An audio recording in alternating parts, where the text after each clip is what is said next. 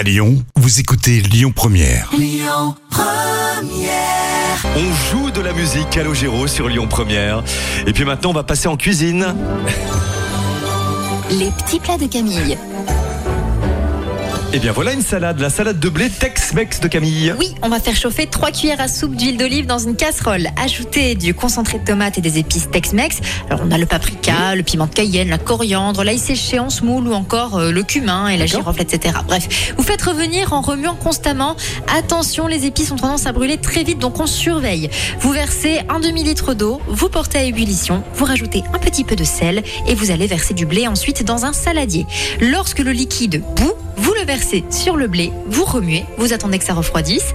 Vous allez couper en dés du concombre, un oignon nouveau, les tiges vertes sont incluses et du poivron rouge. Vous ajoutez au blé et vous mélangez bien. Merci Camille, les petits plats en podcast et puis sur euh, l'appli Lyon Première, bien sûr.